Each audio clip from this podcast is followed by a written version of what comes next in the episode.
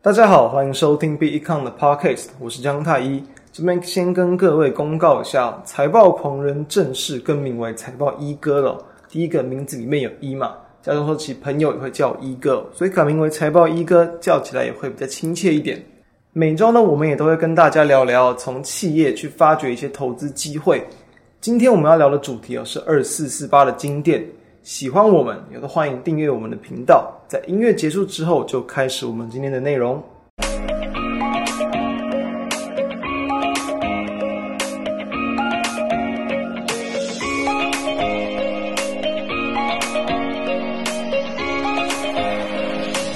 本周的台厂 LED 厂又有一些蠢蠢欲动了，当然，我们就可以趁这个时候来谈一下相关的一些个股。为什么谈晶电呢？基本上市场都有在传，明年这个苹果很有机会会去推出 Mini LED 应用的一些这个产品哦。那当然，晶电是有机会吃到大部分的单的。再加上说，从台湾的市场来看呢，以这些制作 LED 的磊晶片啊、晶粒等等的一些厂商来看，晶电大约就占有这个六成左右的一个市占率哦。对比其他一些这个市占率比较低的，像光磊、鼎元、光弘等等。其实哦，他们的市占率普遍啊，大多数都是在十趴以下，其实是比较这个没有这个规模性的，或者市占率比较低的。因此，我们就以最有竞争力的公司来探讨即可。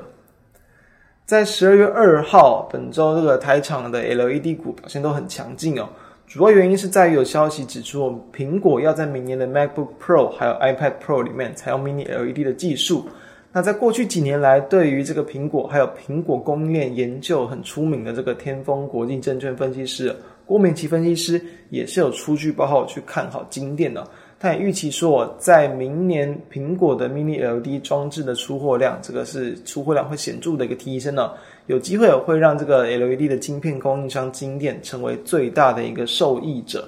那我们其实要知道，金店其实在过去几年来都持续的有一些 Mini LED 的一些题材跟机会。有在关注台湾 LED 厂商的朋友们应该都知道。但我们也要知道，其实，在二零一九年的时候，当时哦市场就有指出，其实苹果是有机会哦，要在二零二零年的这个第三季，就是今年已经过了第三季，还有目前本季第四季哦，分别去推出我这个使用 Mini LED 的 iPad Pro 跟这个 MacBook Pro。所以说呢，以当时候，其实在市场就有去期待说，随着苹果要去导入这些这个 Mini LED，在这些所谓的高阶产品里面，也都有机会会去带动像其他的一些竞争者，微软啊、哦这个 Dell 啊、联想等等也都跟进哦。那当然，这个目前来看，其实还蛮有这么快速的一个符合市场的预期嘛。所以说，其实在当时哦，在二零一九年下半年，其实今年就一度从大约这个二十五块上下，一度是有攻到这个最高来到这个三十五块钱左右。以目前的一个股价来看，其实四十块，距离说当时有这一份同样类似的一个题材的一个这个高点，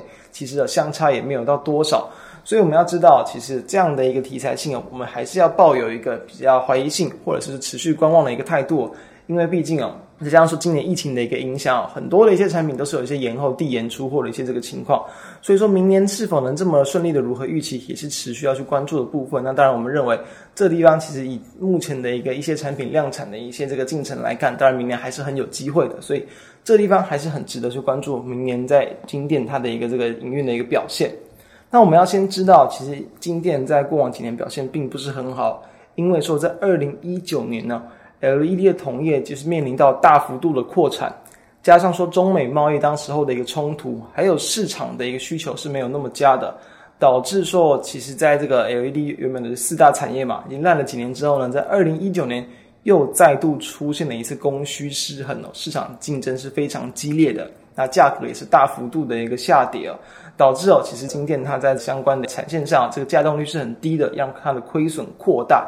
同时呢，它因为在面临到应应到未来的这些所谓的 Mini LED 的技术，投入了很多的研发费用哦，去年就投入了大约二十亿新台币哦，应该说超过去年整体营收的这个一成二以上哦，再加上说处分部分的一些闲置设备啊、提领资产减损等等啊，也让去年的 EPS 是亏损了三点四八元哦，可以说是历年来亏的最多的一年，所以代表它去年的表现是非常的差的。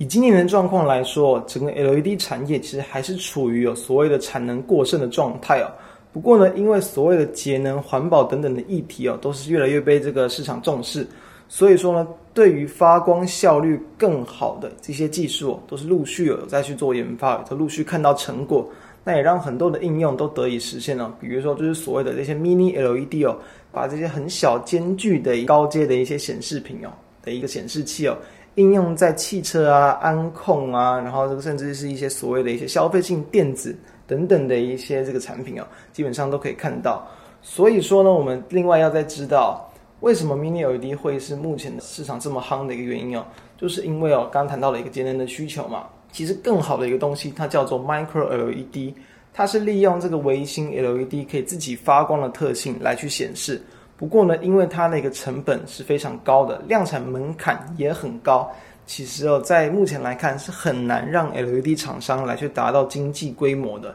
良率也都有有待改善，因为它所需要的良率是非常之高的，基本上是这个超过九十九趴的。所以说呢，让它的一个这个执行也是很困难。因此，京电它在大约四年前其实就有去提出说一个 Mini LED 的一个概念呢，就是说呢，我们刚谈到。更好的 Micro LED 啊，它的一个晶粒的一个尺寸的边长，大约是传统 LED 晶粒尺寸的十分之一左右，这个幅度嘛是减少非常多嘛，所以才会非常困难。那以 Mini LED 而言呢，它的一个微型 LED 晶粒的一个边长，大约啊就是原本传统的大约这个三分之一到一半一半左右。所以说呢，其实在去做这个实际的一个这个切割啊，或是这个量产上，是相对来讲会比 Micro LED 容易的很多。那它对比到，比如说这个发光效率也不错的 OLED 来说，Mini LED 它的一个成本其实大概可以降到七成以下，耗电量呢其实也可以降到大概只要三成以下，也可以让这些产品的一个寿命延长，消耗能源大幅度的下降，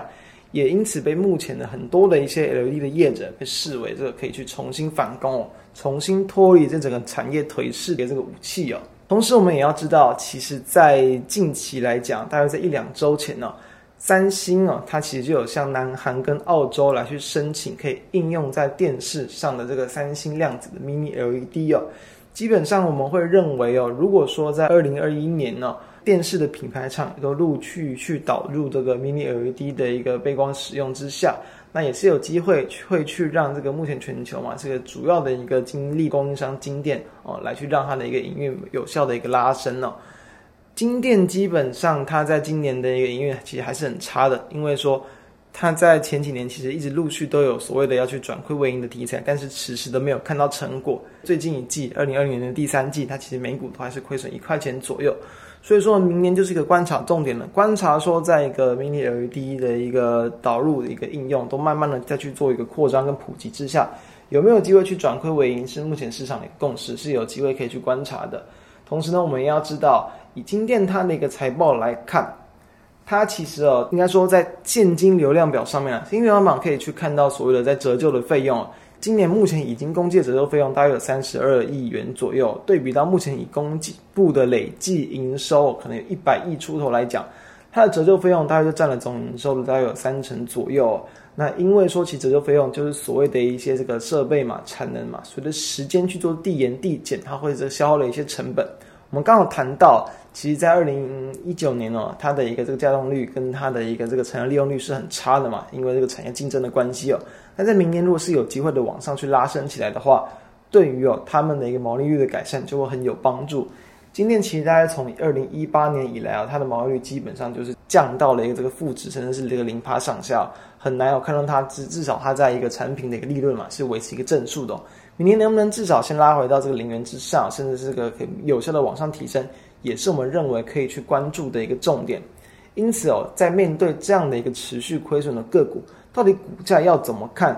我们刚刚前面有谈到嘛，其实说它的一个股价在去年来看，大约也是维持大约二十五到三十五元之间的，目前的成交价大约是在四十块左右。以一个这种所谓的没有去赚钱的公司来讲，其实你要去评估本益比很困难，因此也不建议用本益比去看，基本上就是可以从它的一个本本梦比啊，或者是它的一个位阶的角度来去做观察。我们认为哦，如果说它的一个转亏为盈的一个这个题材性其实还是很强的，它都还是会时不时的会有这样像这种题材性的反应。不过我们也知道，其实像是在十二月二号的当天的一根这个涨停板之后，隔天就直接是一根这个超过四趴的一个拉回哦。最近的盘势也很常出现这样的情况，就是所谓的一日行情，加上说它这种涨跌的理由，很多时候啊都只是因为有这个可能单一的一个消息面的一些影响。所以说，我们认为不至于啊，你要在它的过程之中去很积极的去做追高，有任何的一些比较明显压回啊，或是这个量缩整理的时候，很多都其实都是可以切入的一个方向。因此，我们认为有几个关注的重点，第一个是在于这个，如果股价压回到三十块以下，那绝对会是一个比较相对便宜的点。